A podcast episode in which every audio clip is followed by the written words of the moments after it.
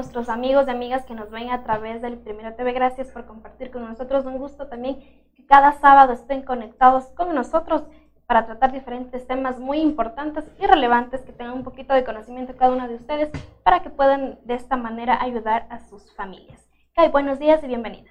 Dos buenos días, qué gusto poder acompañarles un sábado más aquí junto con ustedes y teniendo también un tema muy importante, trayendo a cada uno de ustedes temas que nos han sugerido poder tratarlo junto con cada uno de nuestros seguidores y como lo dije, mi Dios, es un gusto, perdón, poder compartir un sábado más aquí junto contigo y junto con nuestros seguidores. Damos también la bienvenida a nuestra querida invitada, bueno, nuestros queridos invitados, pero eh, bueno, eh, la doctora también quien nos va a hablar de todo lo que son las redes sociales y los peligros, la doctora Lucy.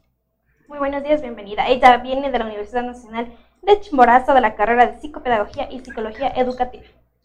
Eh, muy buenos días a ustedes, queridos amigos y compañeros. Gracias por la invitación. En realidad, medios como estos son muy importantes hablar de redes sociales, hablar del aspecto psicológico y también de una u otra manera poder satisfacer todas sus inquietudes. Muchas gracias a ustedes. Este medio es muy reconocido, especialmente por los jóvenes, por quienes siempre estamos al tanto de actualizarnos y poder contribuir en algo. Muchas gracias. De igual manera damos la bienvenida al ingeniero Jorge Delgado de la carrera de Tecnologías de la Información, asimismo de la Universidad Nacional de Chimborazo. Eh, muy buenos días, eh, un saludo fraterno a todos quienes nos están viendo a través de este medio. Eh, qué importante es que podamos tener estos espacios que nos permiten el poder comunicarnos con, con toda la sociedad, más aún cuando hoy en día vemos que la tecnología es un aporte que permanentemente está apoyando varias actividades y creo que prácticamente la mayor parte de la sociedad está muy relacionada con el uso de tecnologías, con el uso de redes sociales y considero que este va a ser un espacio muy interesante en el cual vamos a poder compartir eh, muchos aspectos que nos van a dar directrices de cómo trabajar con la tecnología, cómo utilizarla de una forma adecuada. Muchísimas gracias a nuestros invitados. Vamos a conocer un poco más de este tema en la siguiente nota, que son las redes sociales. ¿Qué son las redes sociales?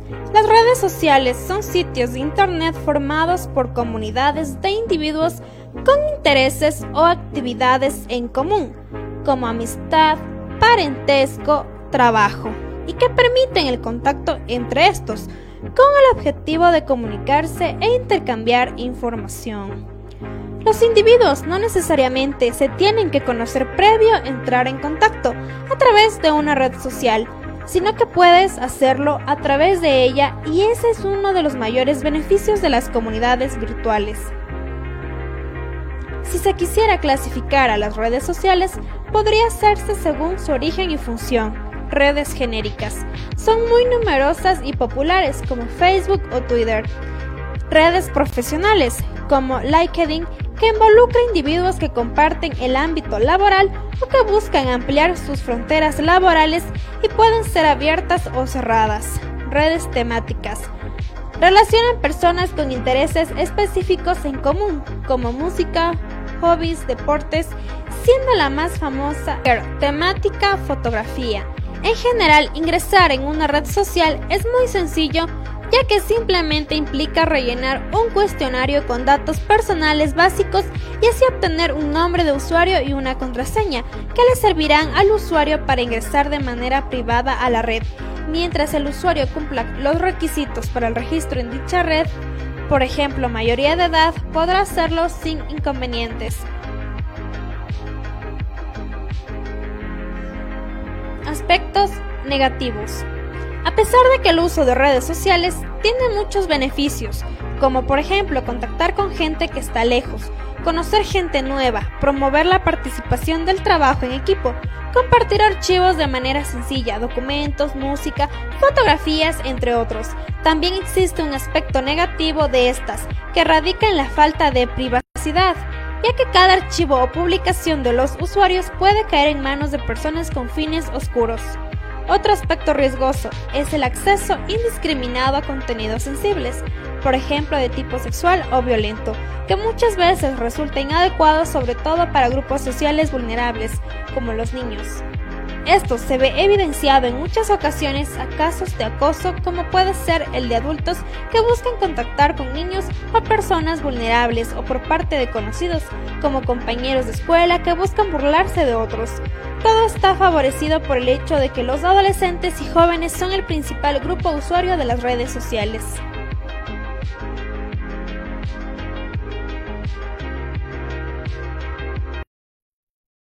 Después de haber conocido un poco más de qué son las redes sociales, el ingeniero Delgado nos va a explicar un poco más de cómo utilizarlas.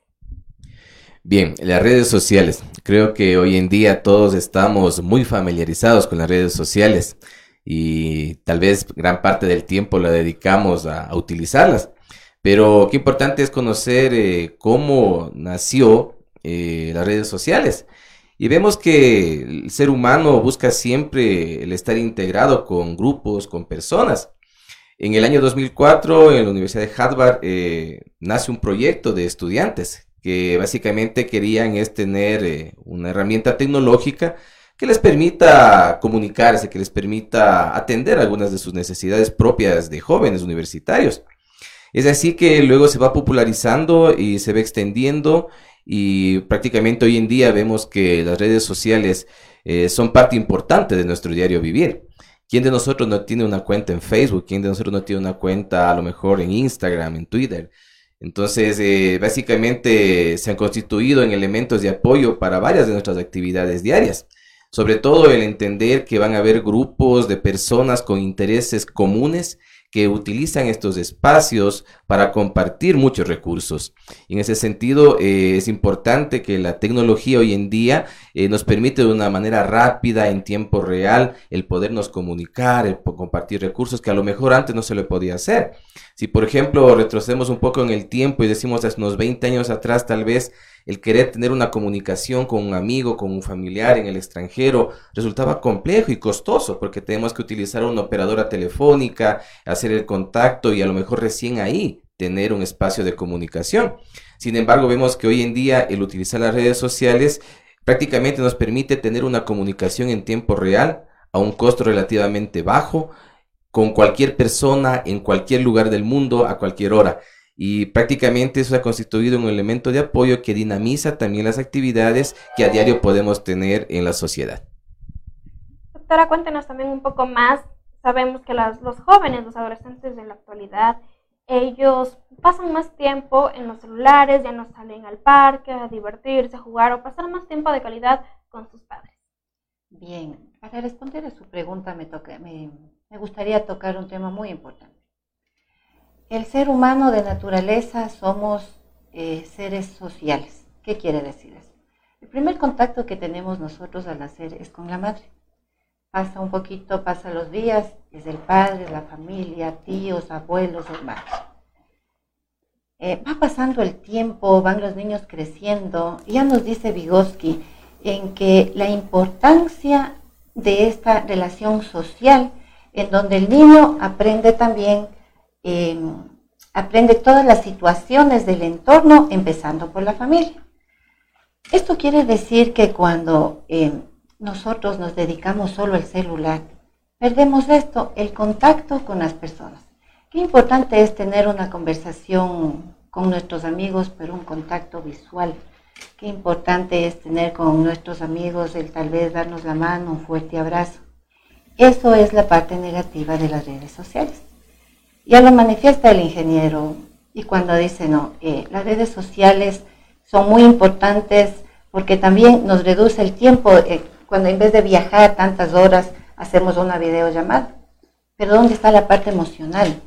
¿Dónde está el sentir el abrazo eh, cuando tengo alguna preocupación o cuando tengo una enfermedad?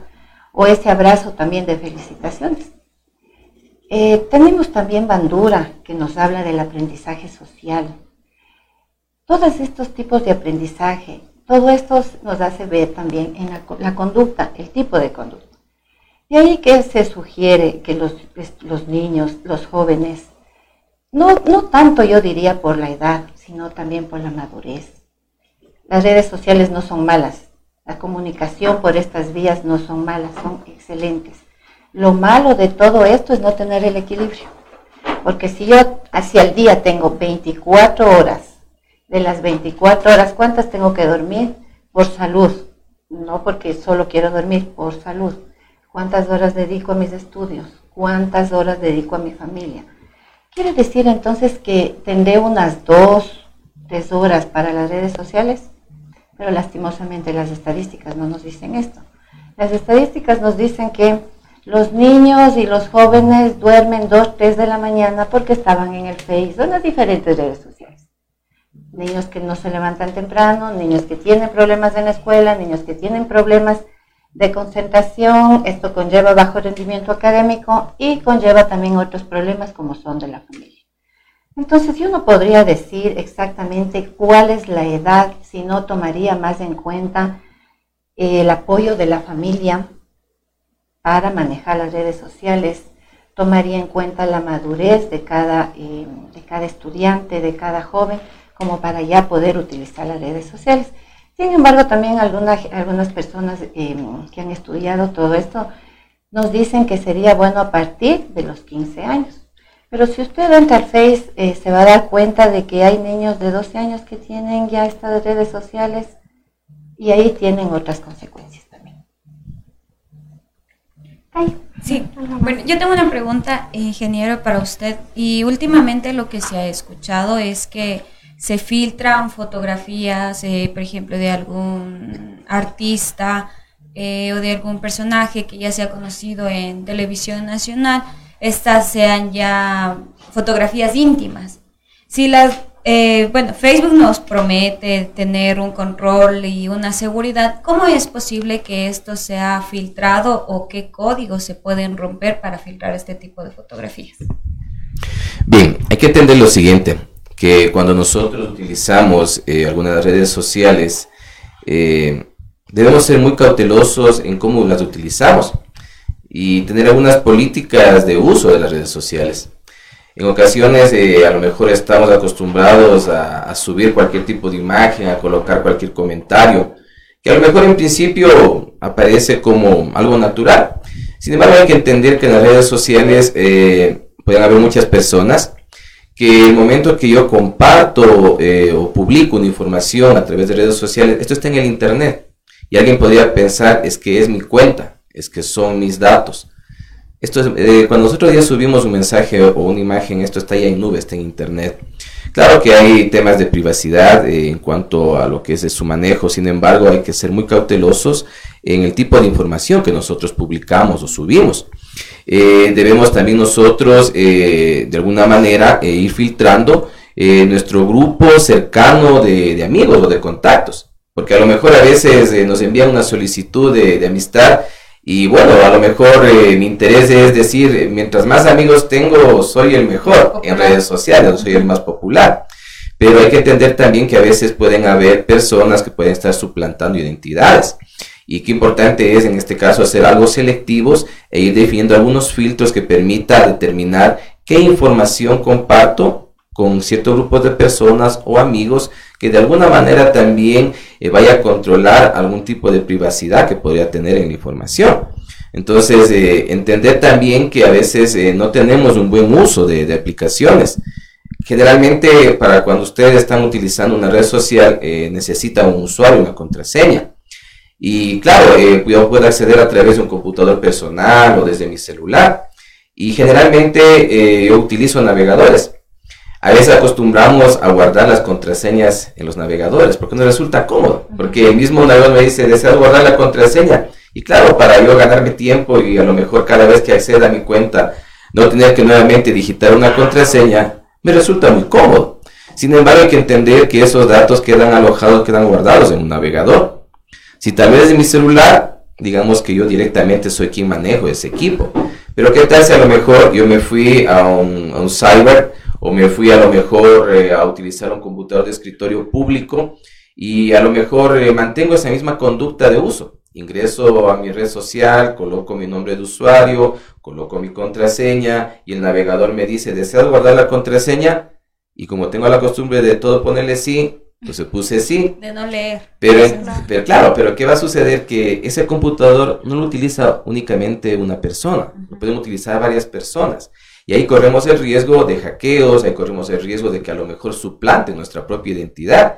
Y a lo mejor nos sorprendemos porque en el corto plazo eh, alguien suplantó nuestra identidad y empezó a enviar mensajes, eh, a lo mejor ofensivos, empezó a enviar imágenes que obviamente podrían afectar o ofender a alguien. Entonces hay que entender que la tecnología es buena, es importante, pero también es importante el saber cómo utilizar la tecnología, cómo utilizar las redes sociales, tener un buen patrón de conducta, saber dónde, desde dónde, desde qué lugar yo voy a acceder a mis redes sociales, ser más precavido. Y obviamente entender que junto con el uso de redes sociales a veces se viene un tema también de algunos peligros que se pueden ir generando. Uno de ellos es el tema de la adicción. ¿Qué tiempo le dedico a las redes sociales?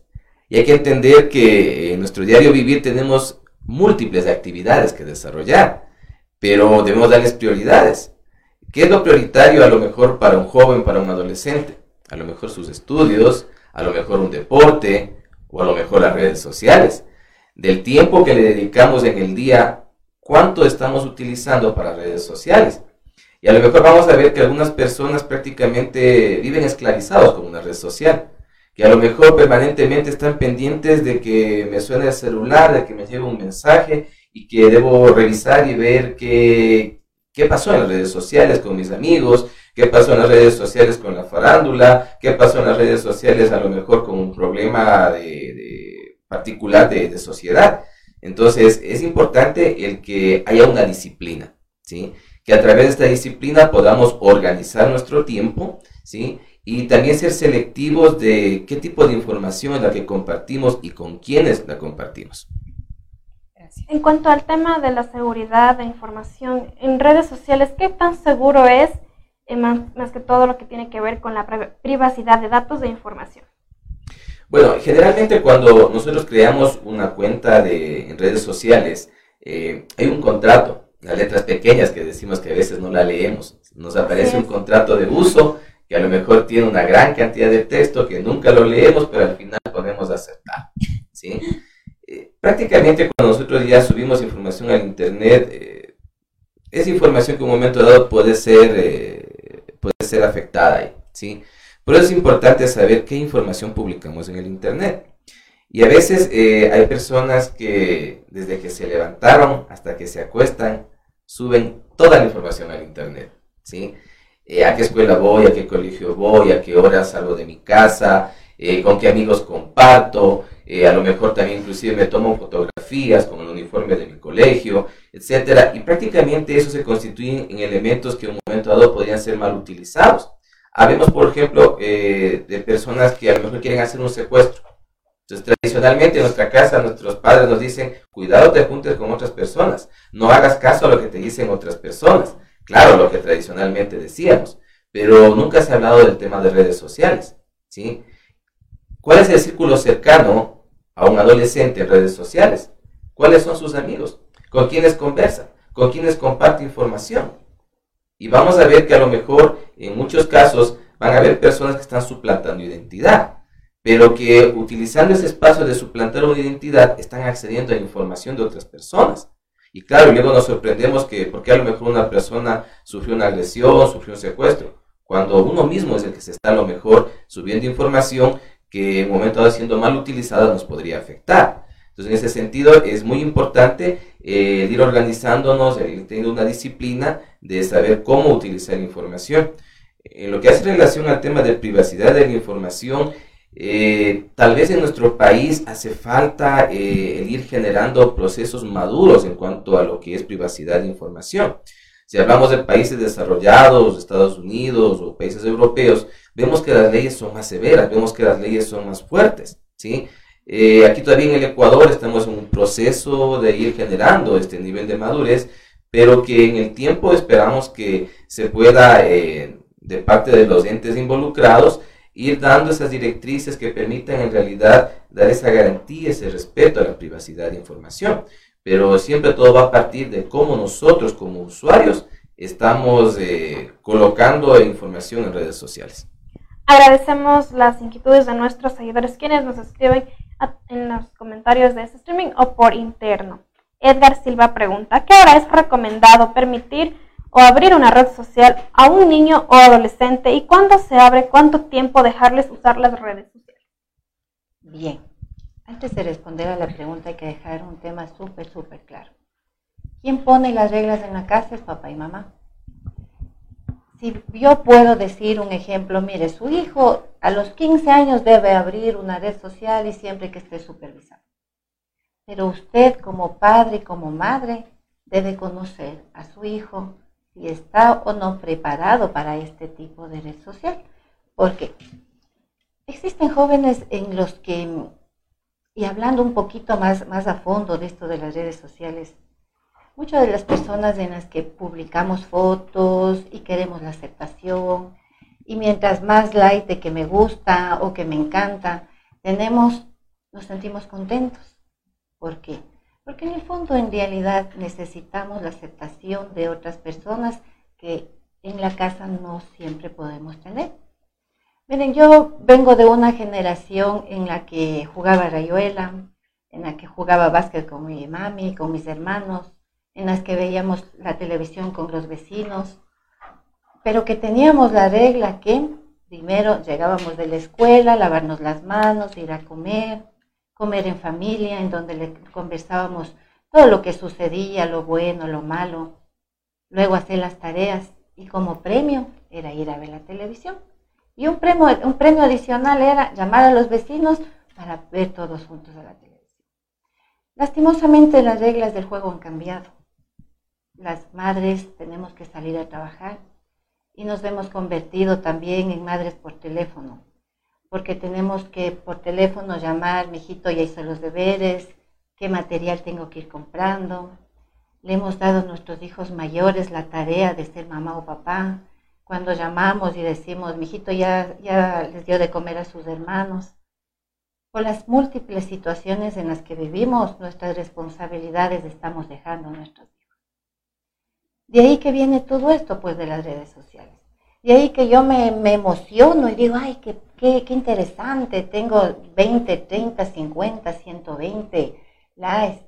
¿No será tal vez de mostrar un poquito más de mi cuerpo porque mi amiga tiene 200, 500 likes?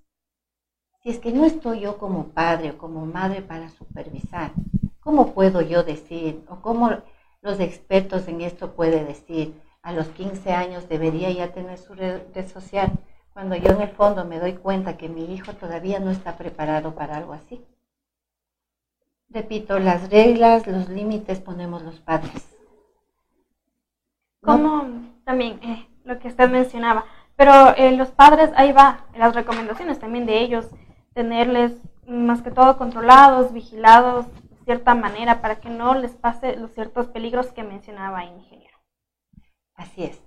Eh, también nos hemos dado cuenta que hay muchos padres en los que sí tienen un tiempito y a los niños les llevan a que hagan deportes, a que aprendan natación, a que jueguen básquet, a que tengan cursos de canto, de música. Eh, repito, las redes sociales no son malas, lo malo es no tener el equilibrio, lo malo es confiar en nuestras redes sociales, lo malo es exponer a nuestra familia. Y ya bien lo dijo el ingeniero, lo malo es eh, mediante una red social dar a conocer mi vida. ¿Qué hago cuando me levanto? ¿A dónde me voy? ¿Dónde, dónde estoy comiendo? ¿Qué tipo de ropa me voy a poner? Y de todo esto es lo que también se abusan eh, gente y eh, delincuentes prácticamente, en, lo que, en los que están atentos a lo que van a hacer y por eso es que lastimosamente hay mucho el ciberbullying.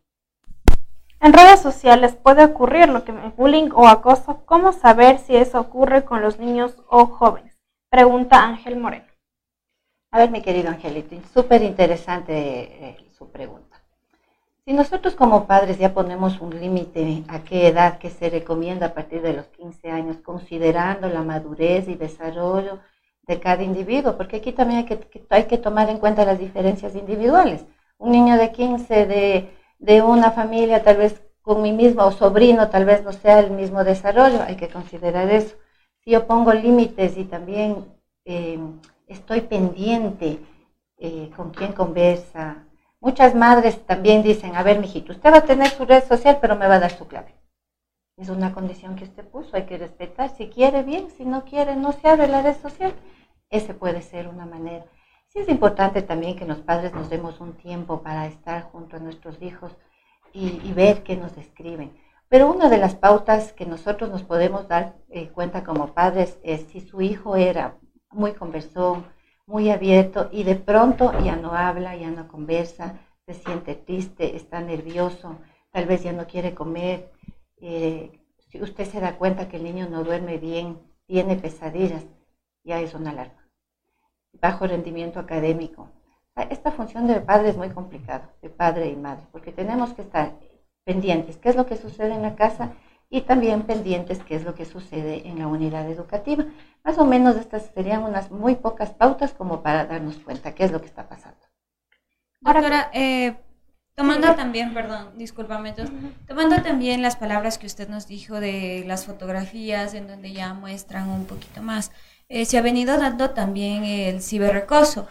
Entonces, sí, ya la persona quien sube estas fotografías bloquea al usuario, pero este usuario vuelve a crearse otras cuentas. Ese también es un peligro grande también en donde se crean varias cuentas, varias cuentas y varias cuentas, ¿cómo podemos saber nosotros eh, desde dónde viene o quién es la persona, quién ya interviene aquí para poder saber quién está acosando o quién me envía esos mensajes desde distintas cuentas y cómo afecta también a la persona quien toma estos mensajes o ya incluso a veces como amenazas? Bien, ese es otro gran problema que tenemos de que vemos y observamos que alguien nos hizo una solicitud de amistad y no analizamos en realidad quién es, solo vemos tal vez una cara bonita, alguien que nos atrae, incluso para crear este tipo de usuario son fotos, como usted bien dice, falsas, tal vez de alguien que nosotros conocemos, tal vez el, hermano o hermana de una amiga mía. Entonces ahí lo que primero tendríamos que hacer es observar, abrir las fotografías, qué año fue creada, en qué año se abrió esta cuenta, em, si nos da la posibilidad de ver los amigos de esta persona que nos está solicitando, las fotografías, eh, revisar. Eso es cuestión de tiempo también, pero lastimosamente con nuestros chicos no pasa eso. Y ahí está la función del padre o de la madre, en decir, a ver, hijito, tienes esta solicitud, vamos a analizar. ¿Le conoces a esta persona? Mm, no, pero pare no, no, si no, si no le conoces, vamos a, a bloquear. Porque lastimosamente aquí es cuando comienza por estos tipos de usuarios y de solicitudes con estas redes sociales falsas en donde ya hay propósitos eh, oscuros, en donde en realidad no sabemos para qué se pueden, para qué, para qué nos están solicitando. Ahí desde la parte tecnológica yo creo que el ingeniero nos puede ayudar en realidad cómo se puede analizar, porque desde la parte emocional, hablemos de así, sería observar, analizar, pero ya desde la parte informática yo creo que el ingeniero nos podría ayudar. Sí, eh, es muy importante analizar los perfiles de las personas. ¿sí?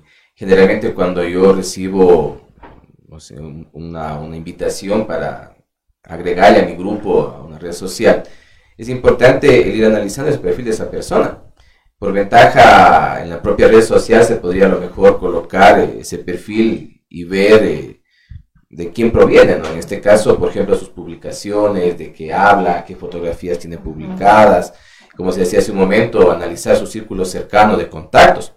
Eh, pero también a lo mejor utilizar los propios buscadores. Todos hemos utilizado Google. Perfectamente el Google usted puede colocar ahí datos de ese perfil y empezar a buscar, a ver si en realidad... Eh, corresponde a una persona que a lo mejor ya eh, ha utilizado otros recursos de Internet o a lo mejor vemos que es un perfil que recién ha sido creado. Entonces, hay varias formas para ir en este caso, primero eh, definiendo de quién puede provenir este tipo de invitación. Y obviamente siempre es importante el tener el apoyo de otra persona, porque generalmente a veces desconocemos.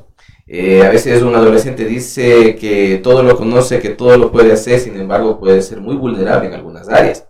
Y de eso se aprovechan personas que están buscando esas vulnerabilidades para en un momento dado hacer un mal uso de una red social. Entonces es importante primero el poder revisar y analizar estos perfiles y sobre todo también ir confirmando alguna información en el propio Internet. Cuando usted, por ejemplo, en un buscador coloca un nombre de una persona, coloca un apellido, más aún un número de cédula, etcétera, usted va a encontrar abundante información que le va a dar ciertas directrices de ¿quién podría ser esta persona que le está haciendo una invitación, una solicitud de amistad? Agradecemos la inquietud de Andy Merino. Cuando se publica una foto o video malintencionado y se publica en una red social, ¿cómo se puede hacer para que se borre esa publicación, ya que Facebook no tiene atención al cliente? Bueno, eh, cuando a lo mejor puede haber algún tipo de información que nos puede estar afectando, ¿sí? Eh, generalmente hay administradores eh, de las redes sociales. uno se puede también enviar una petición, una solicitud indicando de que el contenido de ese texto, de esa imagen resulta ofensivo, agresivo y a través de esa notificación el motivar que esa información sea eliminada. Pero si a lo mejor a pesar de haber enviado estas notificaciones eh, nos sentimos todavía afectados, hay instancias legales también. Eh, por ejemplo, a lo mejor alguien colocó un texto ofensivo o que desdice o que está a lo mejor afectando la dignidad de una persona. Hay la fiscalía, hay, hay, hay instancias judiciales en las cuales uno se puede acudir. Y obviamente ahí existen profesionales que hacen peritajes informáticos que a través del peritaje informático se hace un análisis de quién provino, de dónde provino esos tipos de mensajes y de alguna manera eh, el analizar eh, la incidencia que ha tenido esa publicación. Bien, em, permítame también añadir algo. Estas son otras de las desventajas de las redes sociales. Cuando nosotros tenemos o abrimos esto de las redes sociales, tenemos que de una u otra manera em, estar expuesto a este tipo de situaciones. Bueno, tal vez usted sube una foto y a alguien no le gusta, tal vez ya no le va a dar un like, le va a dar uno de tristeza o que esté enojado, o tal vez haga un mal comentario. Por eso es la madurez que necesitan nuestros hijos para abrir eh, el Face. Porque qué tal si un niño, usted le dé autorización a un niño de 8 o 10 años y él muy emocionado sube una foto y alguien le, le escribe, primero le pone tal vez de tristeza y le escribe, ay, qué feo que estás ¿Cómo cree que se siente ese niño? Cuando todavía no está formado emocionalmente, cuando hay que trabajar mucho en su autoestima. Por eso es que no se recomienda que abran muy niños, porque todavía no están preparados para los comentarios que pueden hacer los demás. Y miren, si nosotros ya como adultos subimos una foto y alguien nos hace un mal comentario, sí nos sentimos mal. Y, pero de una u otra manera sabemos sobrellevar. Un niño, un adolescente no está preparado para este tipo de situaciones. Gracias, doctora. les recordamos a nuestros seguidores que nos pueden escuchar a través de la nueva plataforma digital Spotify. Nos pueden encontrar con el nombre del programa de Mujer a Mujer. Regresamos después de una pausa publicitaria antes de mencionar también la pregunta de Normita Arias. ¿Existe alguna aplicación que controla lo que ve el adolescente o también controlar el tiempo que se encuentra conectado? En Facebook nos responde el ingeniero después de esta pausa publicitaria. No se desconecten. Regresamos. ¿Qué son las redes sociales? Las redes sociales son sitios de internet formados por comunidades. Tienes un negocio, proyecto o idea y deseas vender más y tener mayor clientela, es muy simple con GE Publicidad. Pantallas gigantes en HD. Invierte desde un dólar todo lo que quieras promocionar. En Riobamba, contáctanos al número 0984 37 41 41 y encuéntranos ubicados en la avenida José Veloz y Jacinto González, frente al paso a desnivel. GE Publicidad. La información deportiva de Ecuador y del mundo, mírelo en su programa El Primero en la Cancha, de lunes a viernes a las 19 horas por El Primero TV. Al fin llegó, el día esperado. Chicos, llegamos. ¡Qué buen clima! Este es un hermoso lugar para compartir en familia. Chicos, ¿vieron que tenía razón? El Parque Acuático Payatanga cuenta con piscinas con olas, zona de spa, sauna, turco e hidromasaje, patio de comidas, canchas deportivas, amplias áreas verdes para su esparcimiento. Parque Acuático Payatanga, el clima te hará regresar. Tiene problemas de pensión de alimentos, accidentes de tránsito, violencia intrafamiliar, divorcio y muchas dificultades más Todas estas dudas serán despejadas en su programa Riobamba Conoce la Ley, todos los lunes a las 12 del mediodía por el Primero TV.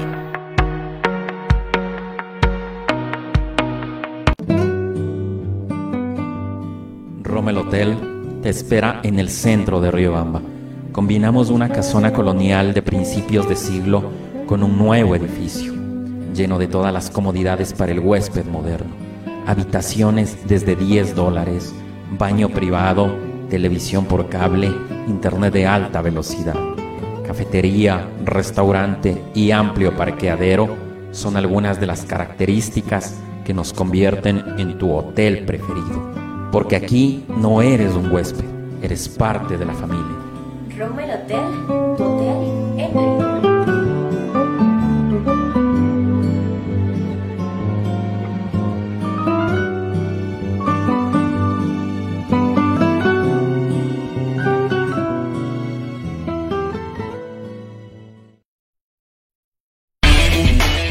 Si disfrutas jugando Mario, Halo, Sonic, viendo anime y te encanta la cultura geek, sin duda este programa es para ti.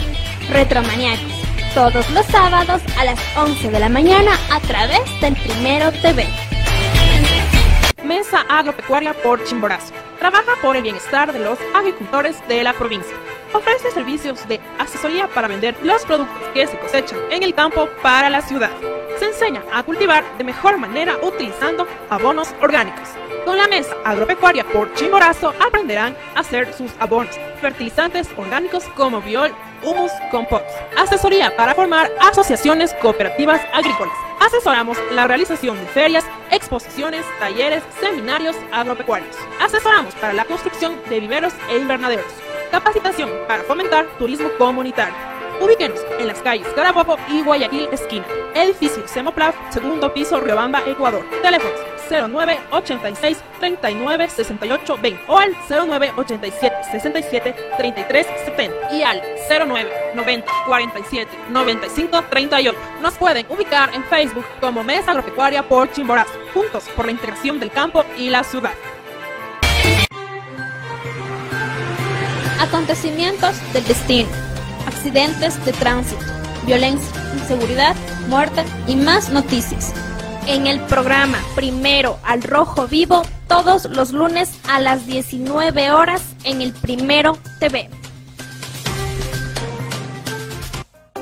Una taza de café caliente, una tarde lluviosa y el aroma de los manjares ecuatorianos combinan tertulia, historia y colores de la ciudad. Aquí tu vida adquiere magia. Rommel Café, Olmedo 2722 y Pichincha, Riobamba, Ecuador. opinión, debate y más tendrá en su programa Usted Primero Opina, con especialistas y líderes de opinión del país y el mundo. No se lo pierda, de lunes a viernes a las 19 horas 30 a través del Primero TV. Sucesos inexplicables, hechos reales que te helarán la sangre, información que no te dejará dormir. No te pierdas los miércoles de misterio a las 20 horas, solo por el Primero TV. Notas virales, lo más destacado del internet, memes que te darán risa en Yo Primero TV. Todos los jueves a las 18 horas por el Primero TV.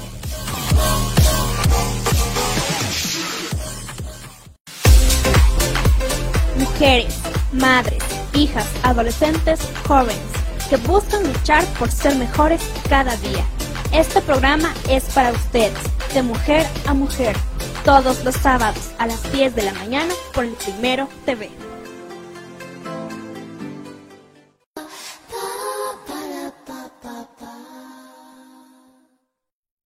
Gracias a todos nuestros amigos por compartir con nosotros. No se olviden de escucharnos también a través de Spotify.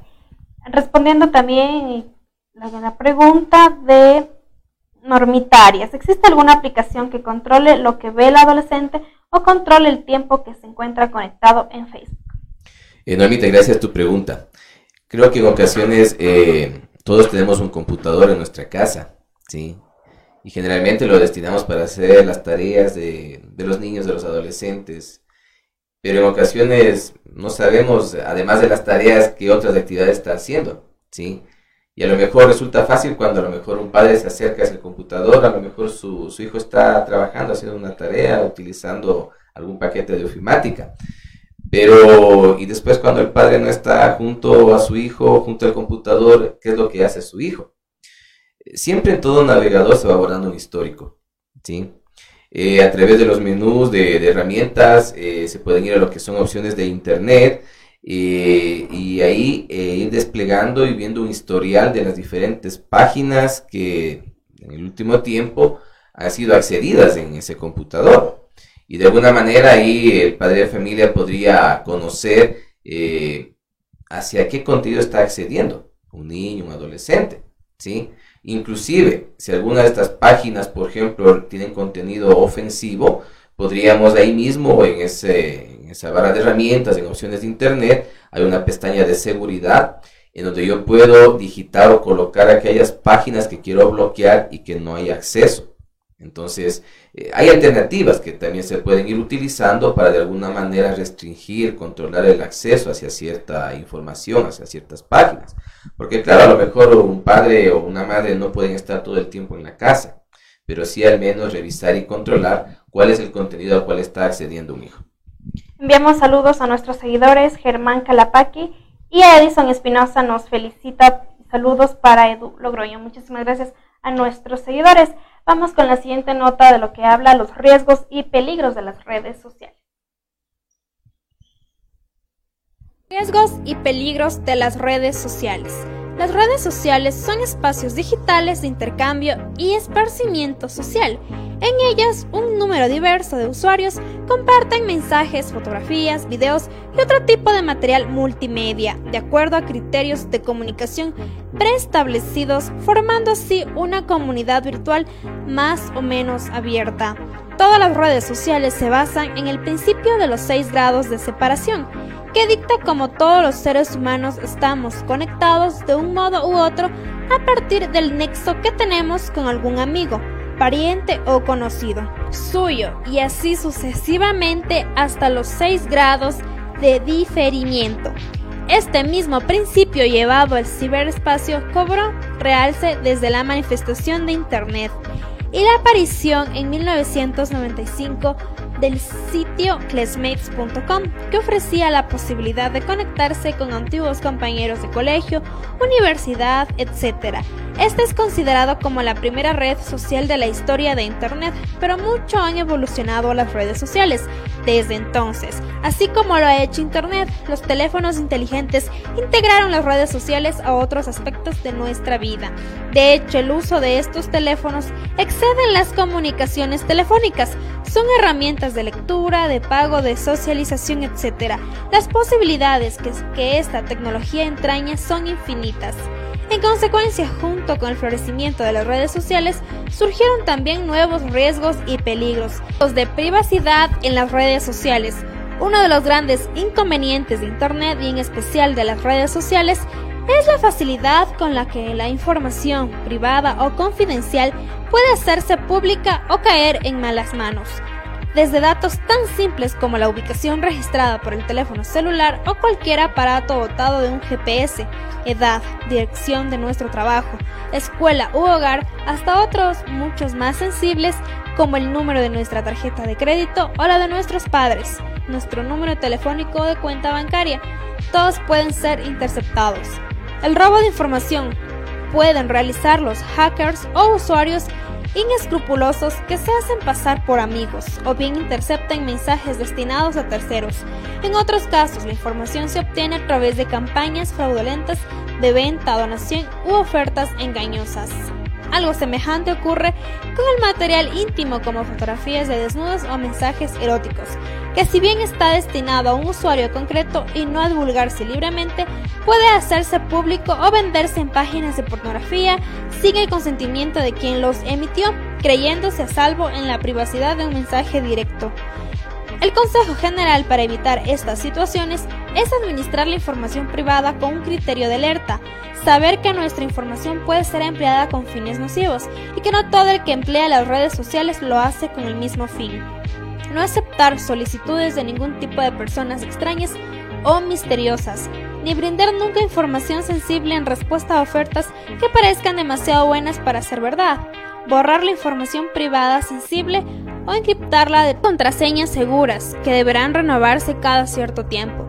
En el caso de los menores de edad, es necesario instruirlos al respecto y enseñarles que si bien parecen un lugar seguro, las redes sociales son tan peligrosas como una calle solitaria o la plaza. Riesgos de seguridad en las redes sociales. El contacto por redes sociales es tan inseguro como los contactos con completos desconocidos en plena calle, porque los perfiles son privados y no siempre podemos tener acceso a la información de quien está del otro lado de la pantalla. Hacer citas con desconocidos, transacciones económicas informales con conductas riesgosas en redes sociales. De especial vulnerabilidad lo representan los menores de edad que pueden ver en las redes sociales un entorno libre de la supervisión paterna para exponerse voluntaria o involuntariamente al alcance de desconocidos o acceder a material sensible o ilegal que luego no sepan manejar por cuenta propia. El malware, los programas maliciosos y los timadores o estafadores abundan en las redes sociales. Una forma simple de evitarlos es aplicar siempre un criterio racional a la interacción. Por ejemplo, si de la nada te escribe una hermosa chica tailandesa para decirte que has resultado electo en un concurso en el cual no participaste y que ganarás una fortuna a cambio de revelar tus detalles bancarios, lo más seguro es que se trate de una estafa. Riesgos emocionales en las redes sociales. El impacto de las redes sociales en nuestras emociones es un tema polémico y que se estudia mucho hoy en día. Se ha estudiado que las redes forjan una suerte de adicción, incitando a su uso mediante recompensas subliminales. Se conoce como el hit de dopamina, al efecto que producen sus notificaciones en el cerebro, semejante a lo que inducen las drogas en la mente del adicto. Por otro lado, el uso de redes sociales puede incidir negativamente en nuestra autoestima a la competencia por la aprobación grupal. Las redes sociales exponen un mundo de popularidad, felicidad, intensidad o éxito que rara vez se corresponde con la vida real de sus usuarios. El mensaje tácito es siempre de falta. Todos tienen miles de amigos menos tú. Todos tienen mucho éxito menos tú. Todos son felices menos tú. El efecto paradójico de ello es deprimir al usuario e incitarlo a compensar esta sensación con una frenética actividad en línea, dedicándole a las redes sociales más vida que a su propia vida real y reproduciendo por lo tanto el ciclo de tristeza. Por otro lado, los algoritmos que rigen las redes sociales persiguen la mayor cantidad de interacciones posible a partir de un análisis profundo de los datos introducidos por el propio usuario. Cada vez que interactuamos con una entrada en redes sociales, estamos diciéndole al algoritmo que nos muestre más contenido semejante. El efecto a la larga es una cámara de eco en la que solo consumimos opiniones semejantes a la nuestra y nos reforzamos la idea de que quienes no están en nuestro anillo selecto son poco menos que idiotas. Es así que las redes sociales se han convertido en un lugar repleto de opiniones radicales y de mucho extremismo en materia de política, religión y otros temas polémicos. El consumo de las llamadas fake news o noticias falsas es también un ejemplo de este contenido tóxico, que contribuye solo con desinformar, esparcir rumores o ideas delirantes, radicalizar la opinión que se tenga sobre un tema y a la larga empobrecer emocionalmente a los usuarios más vulnerables. Riesgos de socialización en las redes sociales. La alineación social es otro riesgo importante en el uso de las redes sociales. Existen personas cuya vida virtual es mucho más rica que su vida real o que viven una suerte de experiencia alterna, un alter ego, en redes sociales. Así se descuidan aspectos cruciales de su vida, como pueden ser la productividad en el trabajo, el estudio, las relaciones interpersonales en su familia, etc. En muchos casos las redes sociales deben tratarse como una adicción y puede que sea necesaria cierta orientación psicológica profesional.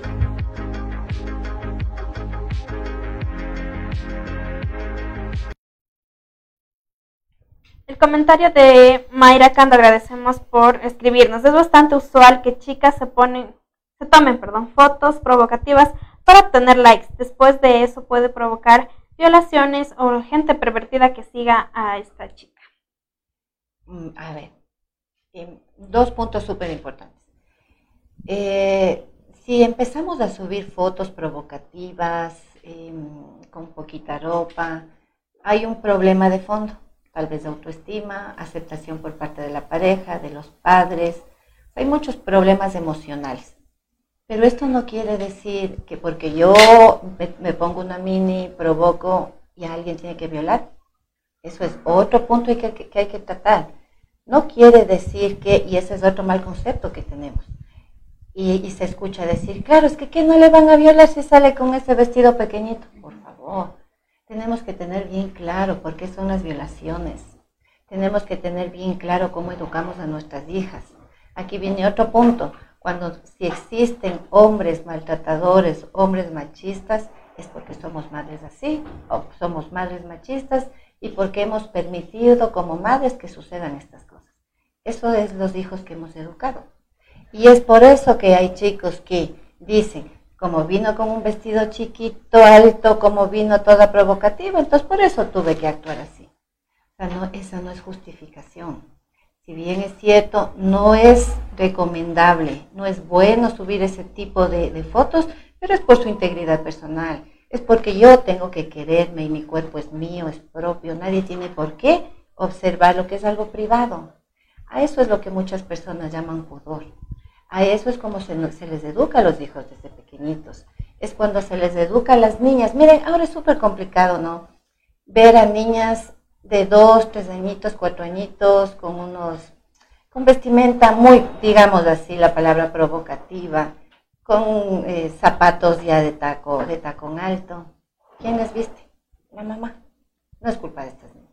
Entonces, miren, sí, atrás de estas fotos y la pregunta que se nos hace, hay muchas cosas por hablar, hay muchas cosas detrás como para llegar a y por qué se sube este tipo de imágenes a las redes. Andrés Martínez pregunta, ¿cómo saber si se suplanta la identidad o hackearon la cuenta personal de Facebook?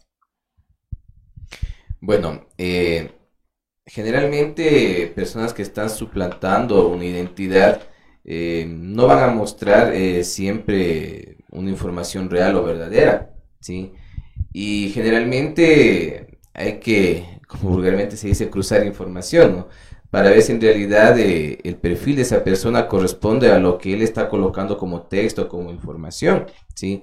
Generalmente una persona en un perfil eh, a lo mejor tiene actividades que desarrolla y a lo mejor parte de ese texto, de esa información está relacionada con esas actividades. Entonces se puede ir verificando eh, de acuerdo a esa información si el perfil que él ha colocado en realidad corresponde a esa persona. Eh, entendemos que a lo mejor también esa persona tiene un círculo cercano de contactos, revisar también esos contactos, a ver eh, qué tipo de actividad es la que él está generando, qué mensajes a lo mejor o qué imágenes han compartido con otras personas.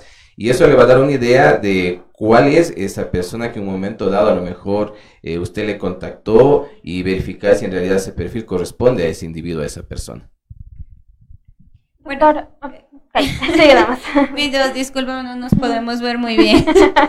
Eh, bueno, eh, conversamos también un poquito tras cámaras lo que eran las fotografías ya mostrando un, poquito más de ello. Y se ha escuchado también los retos y se ha visto incluso en donde les ponen a competir a dos jovencitas, eh, dale, me encanta si te gusta la fotografía de tal persona o me divierte si te gusta la de tal persona. Y esto les pone a competir a las chicas. ¿En qué se vuelve esto eh, tanto tecnológicamente como psicológicamente? Bueno, a veces eh, el tema de los intentos extremos que se le denominan, ¿no? A veces en los jóvenes eh, se van generando retos, ¿no? Que a lo mejor despiertan el interés de otras personas o a lo mejor eh, copiamos de, de, otros lugares, de otros países, este tipo de retos y los replicamos en nuestro medio. Sin embargo, por ejemplo, vemos que a lo mejor esos son conductas que podrían en un momento dado afectar al individuo, a la persona. Entonces es importante siempre eh, ir analizando qué tipo de, a lo mejor, de, de está generando en la red social para que no sea una imposición de, adoptar otras conductas, sino más bien el de uno primero eh, ir analizando y reflexionando, y ese es un factor muy importante, el tema de la familia, del hogar, ¿sí? Eh, a veces pueden haber aspectos que podrían vulnerar eh, la integridad de una persona, pero que importante también es que ese círculo cercano, sus padres también puedan conocer de alguna manera este tipo de, retos que en un momento dado se podrían generar. Bueno, eh, la competencia es buena. La competencia es buena, pero cuando yo me pongo mis metas. La competencia es buena cuando yo digo un ejemplo, quiero aprender a estudiar inglés. Bien, esa competencia en la que yo digo puedo ser mejor. Bien, ahora sí inglés, quiero aprender otro idioma. La competencia es mala cuando me quieren imponer algo a, que yo, eh, el ejemplo que usted nos pone, ¿no? Saber quién tiene más fotos y para, a ver, entonces tú y yo, si yo tengo, eh, o saco una foto, tengo 10 likes, no, es que ahora tienes 15, ¿no? Entonces, ¿qué voy a hacer yo para tener más? Eso es lo malo. Cuando es una competencia negativa, cuando no me lleva a nada. Usted se pone a analizar, em, ¿qué, qué, a ver, ¿qué es lo que consigo al tener más likes por una foto? ¿Qué consigo? Pero si me pongo a analizar cosas que tengan más importancia, que sean más eh, para superación personal. Pero ¿de dónde sale esto? De la familia. Eh, cuando yo entre, entre mis propios hijos hago tipo de competencia, un ejemplo, mira, tu hermano que es más chiquito lee mejor que tú. Ahí ya comenzamos problema. Mira, tu hermano, porque es varón, puede llegar a una dos de la mañana, tú eres mujercita. No, mijito, usted, usted no puede llegar a esas horas. Estamos formando hijos que no tienen identidad. Estamos formando hijos con bajo autoestima. Y ahí es cuando nuestro amigo, que supuestamente es nuestro amigo, produce este tipo de competencias que en el fondo es solo para satisfacer egos de nuestros amigos y no los propios. También existen casos, ¿no? Donde los adolescentes se vuelven adictos a estar todo el tiempo en los celulares, en las redes sociales, pero los padres con el tiempo, más que todo, les dan también control y el momento de quitarle poco a poco, restringirle las horas, les da también el síndrome de abstinencia. ¿Qué efectos psicológicos le puede dar a este adolescente? Mire, usted acaba de decir algo importante.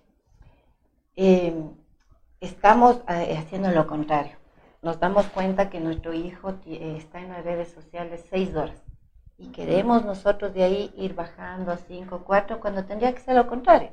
Tendría que decir, a ver, mijito, usted tiene tal edad, tiene cierto tipo de madurez, se le autoriza que tenga una red social, por favor, me va a compartir la clave. Esa es una condición. Si quiere, bien, si no, no hay red social. Seguro que su niño va a querer, va a decir, sí, mami. ¿Por qué? Porque el ser humano por naturaleza no somos malos el ser humano somos buenos, pero ¿qué es la diferencia? Nuestras actitudes son positivas o negativas. Entonces, cuando nosotros ponemos las reglas claras, como comentábamos hace un momento, cuando nosotros hacemos que nuestros hijos sean disciplinados, no nos gustan las reglas, las reglas en realidad no, no, no son tan buenas, pero eso es lo que, nos, lo que hace la diferencia entre la vida y la muerte muchas veces. Si tenemos las reglas claras, nosotros como padres somos los que tenemos que autorizar desde el inicio qué tiempo vamos a estar en las redes sociales. Algo tan fácil como que ya habíamos comentado. ¿A qué hora se levanta usted a la escuela? ¿A qué hora regresa? ¿Hizo las tareas?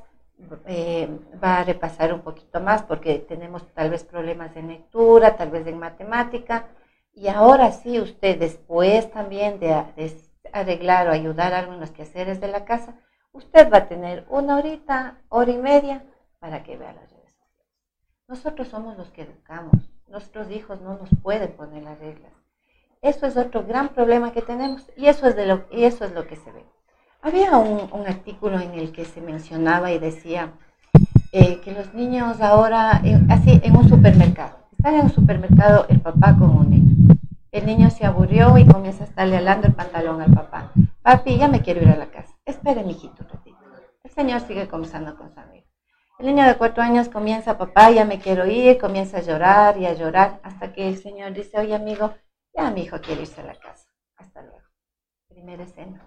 Eso es lo que vemos hoy. La otra escena es el mismo ejemplo. papi, ya me quiero ir a la casa. Espere, mijito, estamos comprando. Espérese, yo decido a qué horas me voy. Bueno, sigue, papi, ya estoy cansado. Mijito, espérese un ratito más, media hora y nos vamos. ¿Quién está poniendo las reglas? Así en cuestiones tan básicas y tan pequeñas es como nos damos la diferencia. Si nuestros hijos son los que nos están diciendo lo que tenemos que hacer o nosotros como padres estamos dando nuestras reglas.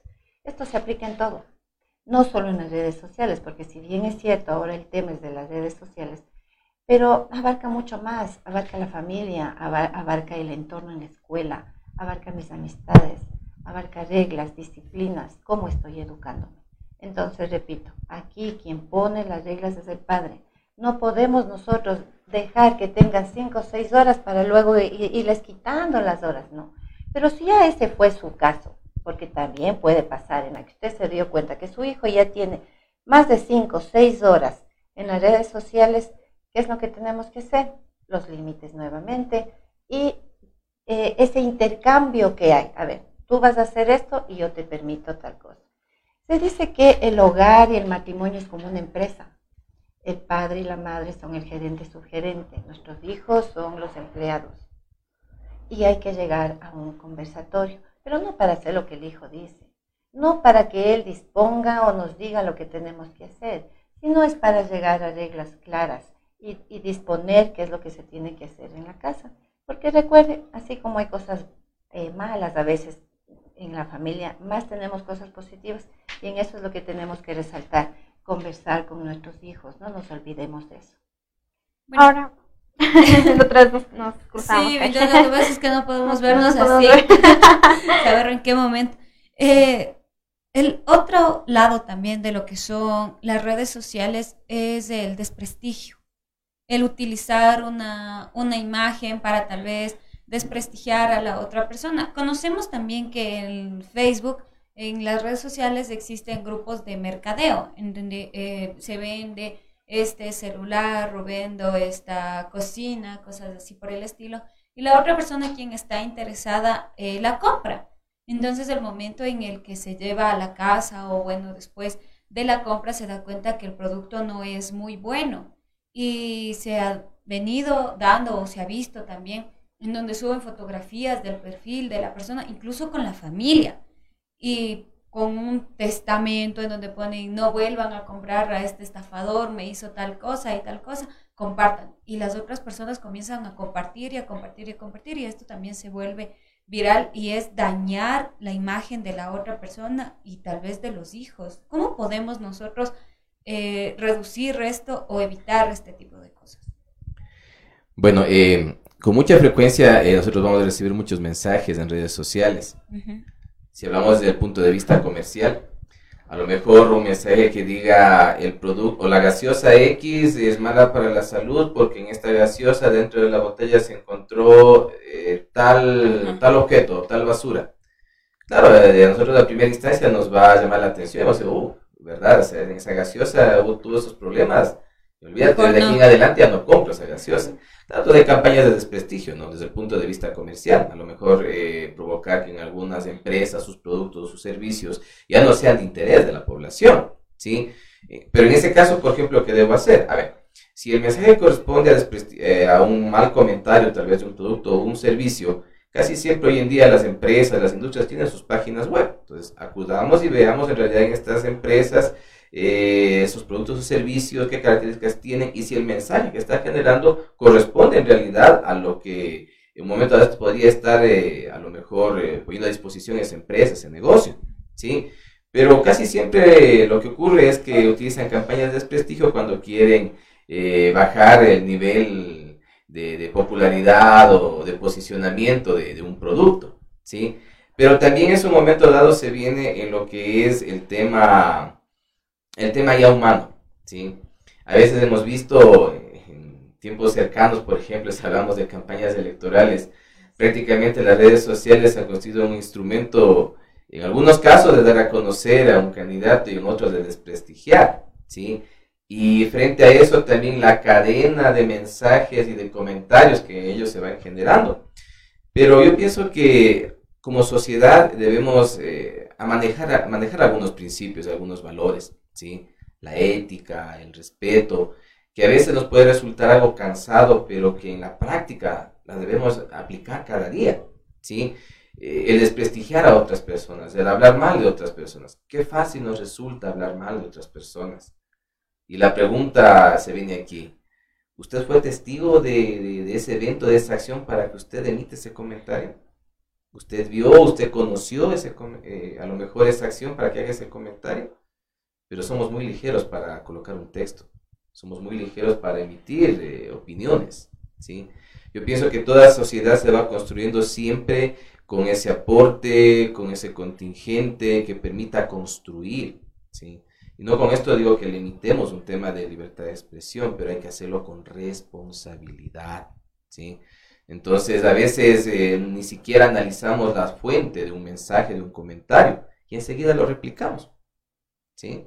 ¿Cuántas cadenas de mensajes se envían en redes sociales? Y a veces no respetamos el espacio y la privacidad de los demás.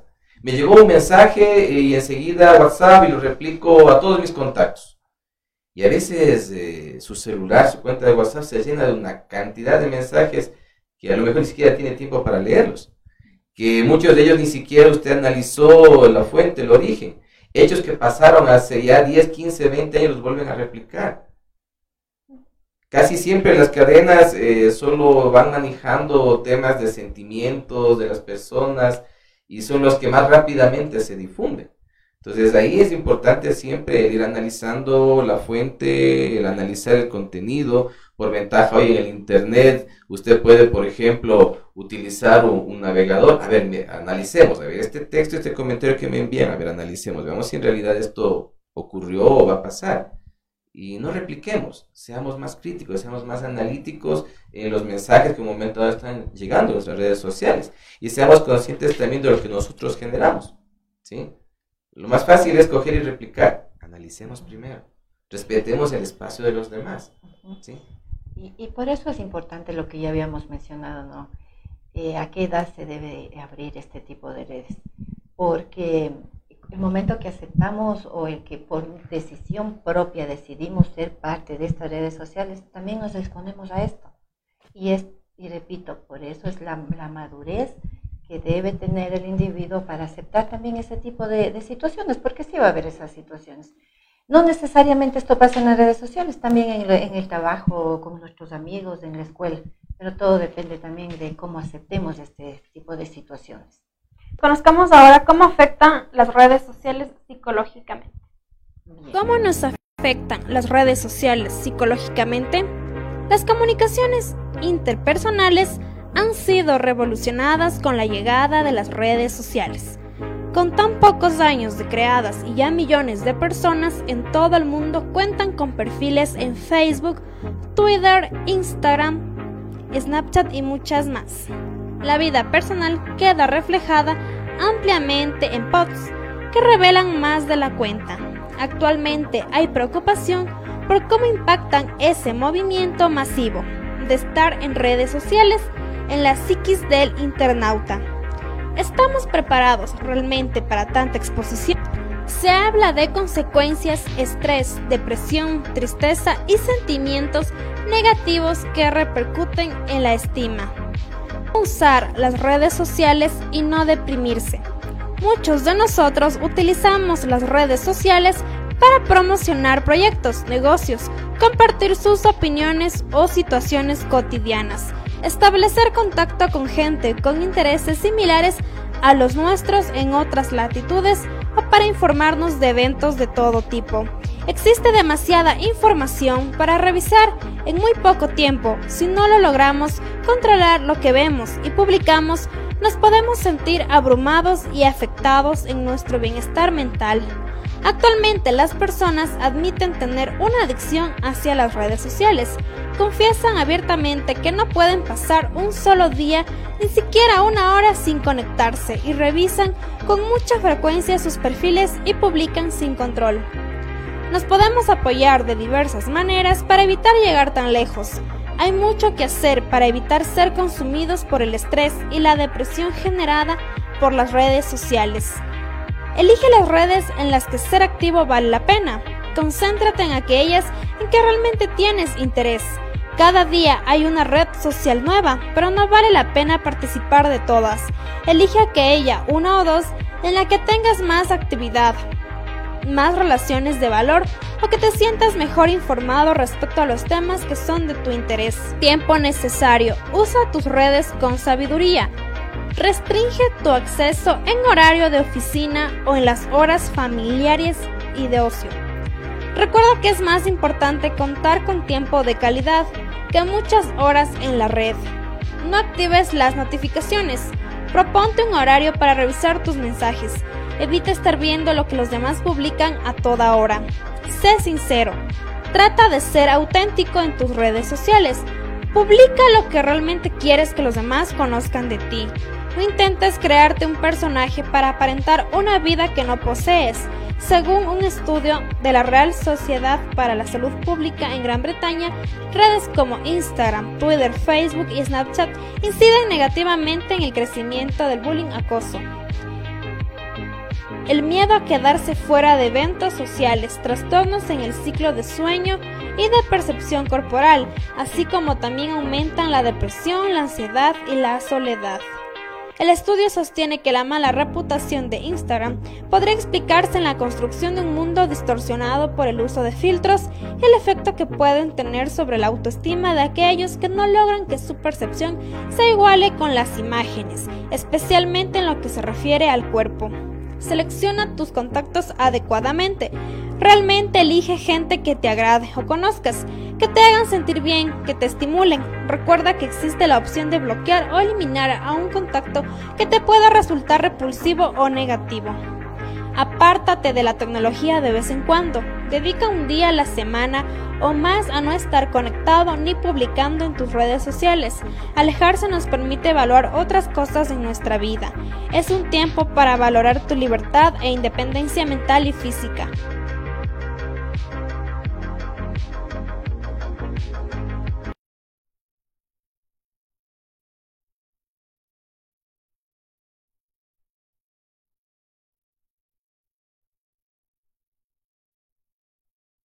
En la nota hablaba sobre cómo afectan las redes sociales psicológicamente. Nos pregunta Yesenia Valencia, ¿el uso de las redes sociales puede causar depresión? A ver, em, vamos a entender o hablar un poquito de lo que es de la depresión. Em, una chica de 15, 16 años se enojó del enamorado, va a la escuela, al colegio, dice, ahí tengo una depre, porque es que me enojé con mi enamorado. No, la depresión va mucho más allá cuando hablamos de depresión es cuando usted no durmió, no comió 15 días consecutivos. Eso es depresión. Lo que usted tuvo es una tristeza. Cuando se enojó la chica o cuando discute con los padres, tiene una tristeza, que es normal, pues o sea, a todos nos pasa eso. Si tenemos problemas con la pareja, con los padres, nos da tristeza. La depresión es ya lo extremo y cuando no hemos controlado y como no, y como no hemos manejado bien las emociones que están dentro de una relación, ya sea de pareja, de familia, con los padres. Entonces, la red social no es que nos causó la depresión. La red social tal vez ya es lo que fue la gotita que derramó el vaso. Que tal vez esta persona tendía a ser depresiva y pensó que subir fotos a las redes sociales, tener muchos amigos en las redes sociales iba a cambiar esto de la, de la depresión.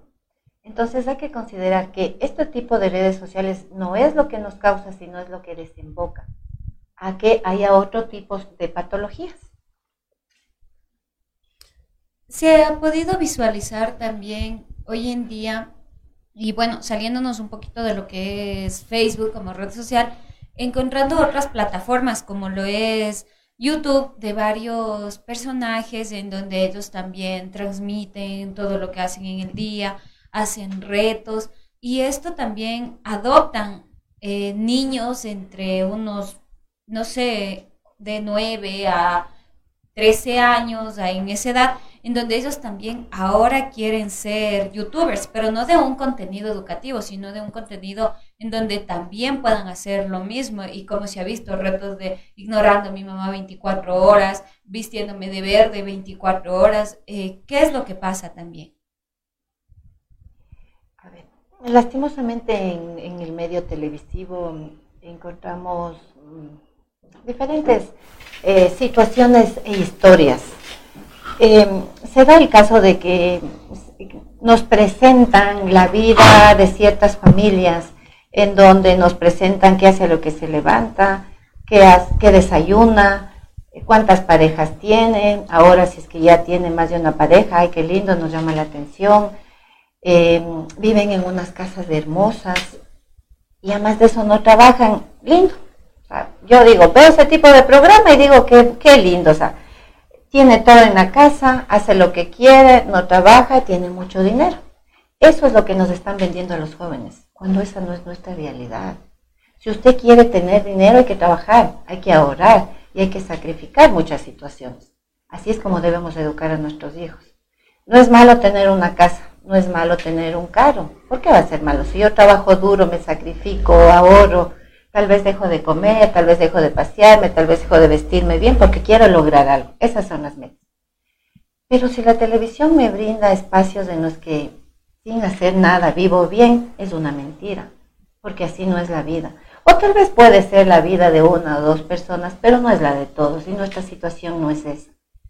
Cuando nuestros niños les hacemos em, conscientes de cuál es nuestra realidad y que sí hay que soñar y que sí hay que pensar en grande, pero trabajando van a ser diferentes las circunstancias.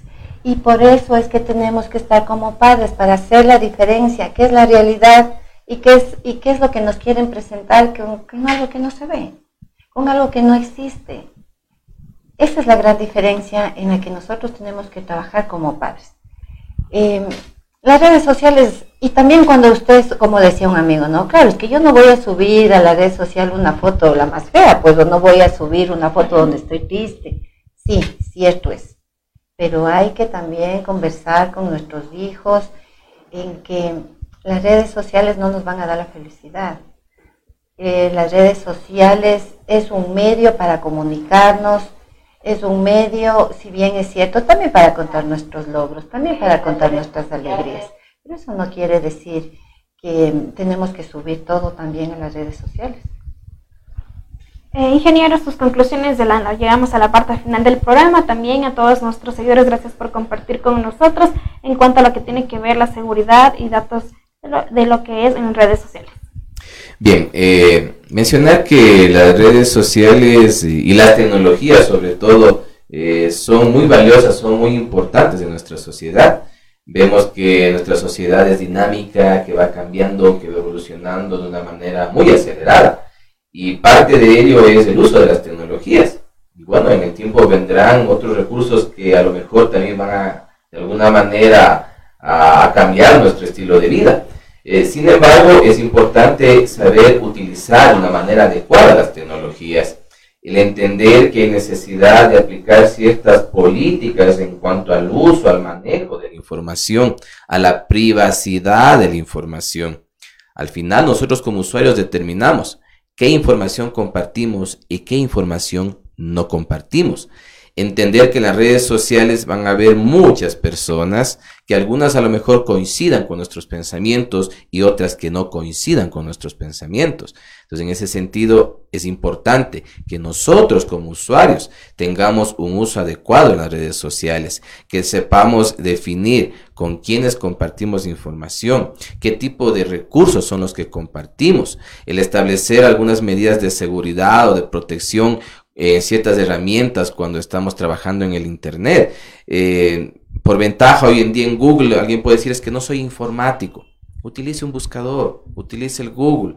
A lo mejor coloca ahí el texto seguridades en Internet, bloquear contenidos eh, en Internet. Entonces, ahí van a aparecer páginas técnicas que le van a enseñar a usted paso a paso eh, qué debe hacer para de alguna manera restringir accesos, evitar que a lo mejor en su casa sus hijos estén expuestos a páginas que no tengan un contenido que vaya a edificar, que vaya a formar su vida.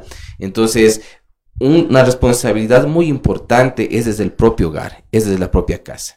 Si bien tecnológicamente a lo mejor un papito, una mamita no están muy familiarizados con las tecnologías, es hora de sentarse en el computador, es hora de a lo mejor ir al YouTube, buscar un video, cómo trabajar en redes sociales, cómo utilizar una red social, porque cómo usted quiere controlar, cómo usted quiere dirigir, orientar a su hijo si usted no conoce. ¿sí? Es como si usted a lo mejor quiere que su hijo aprenda a jugar fútbol y usted nunca le enseña cómo ese niño va a aprender. Lo mismo ocurre con la tecnología. Por ventaja, hoy en día, usted en YouTube, en, en, las, en, los propios navegadores, puede encontrar mucha, mucha información que le va a ser de ayuda y que de alguna manera usted también va a mantener ese espacio de dirección, de control en el uso de la tecnología.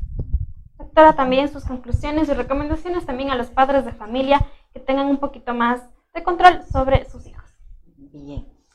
A ver, las redes sociales no son malas, porque nos sirve y es un medio para comunicarnos. Lo malo está en cuando perdemos el equilibrio. Lo malo está en cuando preferimos las redes sociales en vez de estar con nuestro amigo, con nuestra amiga, con nuestros padres y perder ese contacto que es necesario. Nuestras emociones no se pueden expresar por una red social. Yo le digo a mi amiga ay, o a mi papá, a mi mamá, hola papi, ¿cómo estás? ¿Cómo te va? O cómo yo siento en realidad y cómo siento el contacto, la mirada. El solo el hecho de ponerle la mano en el brazo, en el hombro, tocarle, eso no nos da las redes sociales. Repito, aquí lo que tenemos que tratar es de llegar al equilibrio. Eso es lo complicado. Usted como padre es quien tiene que decidir a qué edad usted va a permitir que su hijo tiene las redes sociales. Usted como padre y madre es quien pone las reglas en la casa. De usted depende también cómo, cómo el niño se va a desarrollar. Eh, el mensaje que se puede decir aquí es también tratemos de recuperar las costumbres que antes teníamos con nuestra familia. Tratemos de recuperar eh, y no perder en sí lo que es los valores en la familia. Los valores, recordemos, salen de la familia, no en la escuela, no en el colegio, no en la universidad y mucho menos en este tipo de redes sociales. El llamado es para que siempre haya la unión en la familia, eh, haya conversaciones que edifiquen a nuestros hijos, porque lo que está a nuestro alrededor es el reflejo de lo que hacemos en nuestra casa. Entonces, las redes sociales no son malas, lo que tenemos nosotros es que tratar de llegar al equilibrio y tratar de, de darnos cuenta que hay cosas más interesantes en nuestra familia, en nuestro entorno y con nuestros amigos que en realidad las redes sociales. Agradecemos a nuestros invitados, Kai. De mi parte, eh, no me queda más que agradecer y también felicitar por toda la información que nos han brindado. De mi parte, yo también voy con conocimientos para poder ya utilizarlos con lo que son las redes sociales y los perfiles falsos. Mi felicitación para ustedes y mi felicitación también para la Universidad Nacional de Chimborazo. No me queda más que decir que muchísimas gracias a todos nuestros seguidores. Gracias por compartir un sábado aquí junto con nosotros y de mi parte nos vemos los miércoles en miércoles de misterio. Gracias a todos nuestros seguidores y a nuestros invitados quienes vinieron en esta ocasión. Tendremos también temas a tratar cada sábado con los profesionales de la academia. Muchísimas gracias, que tengan un buen fin de semana. Hasta la próxima. ¿Cómo nos afectan las redes sociales psicológicamente? Las comunicaciones interpersonales han sido... Tienes un negocio, proyecto o idea y deseas vender más y tener mayor clientela, es muy simple con GE Publicidad pantallas gigantes en HD. Invierte desde un dólar todo lo que quieras promocionar. En Riobamba, contáctanos al número 0984 37 41 41 y encuéntranos ubicados en la avenida José Veloz y Jacinto González, frente al paso a desnivel. GE Publicidad. La información deportiva de Ecuador y del mundo, mírelo en su programa El Primero en la Cancha, de lunes a viernes a las 19 horas por El Primero TV. Al fin llegó el día esperado. Chicos, llegamos. ¡Qué buen clima! Este es un hermoso lugar para compartir en familia.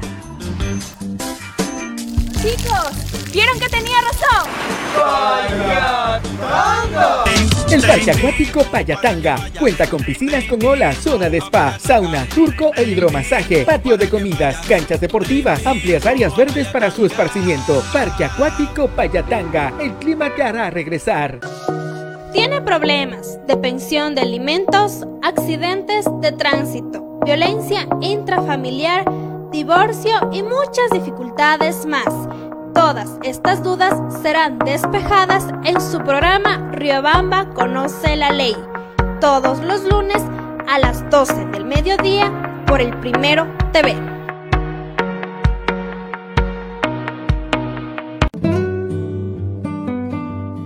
Romel Hotel te espera en el centro de Riobamba.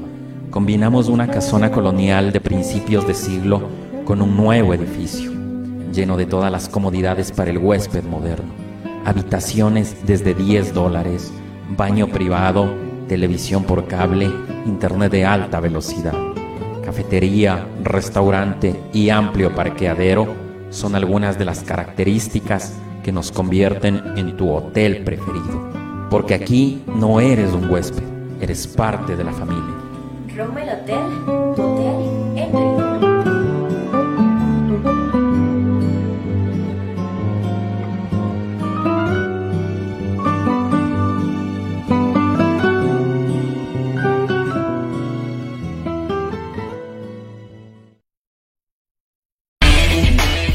Si disfrutas jugando Mario, Halo, Sonic, viendo anime te encanta la cultura geek, sin duda este programa es para ti. Retromaniacos, todos los sábados a las 11 de la mañana a través del Primero TV. Mesa Agropecuaria por Chimborazo. Trabaja por el bienestar de los agricultores de la provincia. Ofrece servicios de asesoría para vender los productos que se cosechan en el campo para la ciudad. Se enseña a cultivar de mejor manera utilizando abonos orgánicos. Con la mesa agropecuaria por Chimborazo aprenderán a hacer sus abonos, fertilizantes orgánicos como biol, humus, compost. Asesoría para formar asociaciones cooperativas agrícolas. Asesoramos la realización de ferias, exposiciones, talleres, seminarios agropecuarios. Asesoramos para la construcción de viveros e invernaderos. Capacitación para fomentar turismo comunitario. Ubíquenos en las calles Carabobo y Guayaquil esquina. Edificio Semoplaf, segundo piso, Riobamba, Ecuador. Teléfonos 09 86 39 68 20 o al 09 87 67 33 70 y al 09 90 47 95 38. Nos pueden ubicar en Facebook como Mesa Agropecuaria por Chimborazo, juntos por la integración del campo y la ciudad.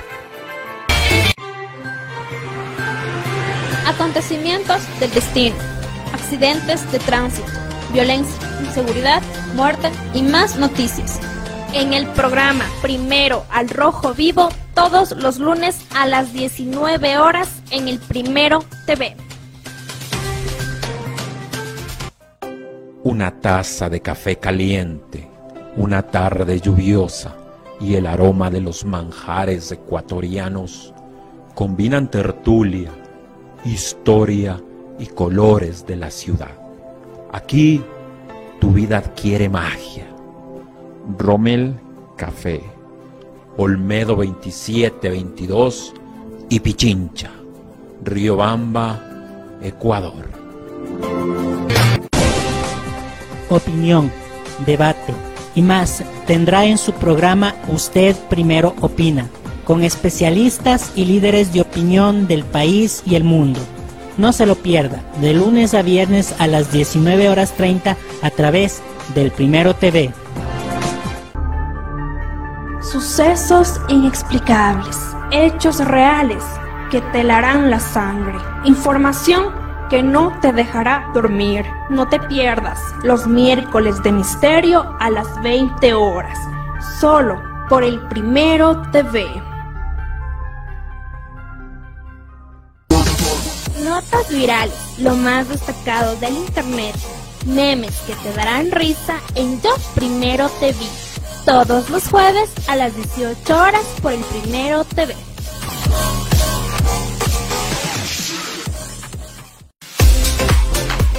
Mujeres, madres, hijas, adolescentes, jóvenes que buscan luchar por ser mejores cada día. Este programa es para ustedes, de mujer a mujer, todos los sábados a las 10 de la mañana por el Primero TV.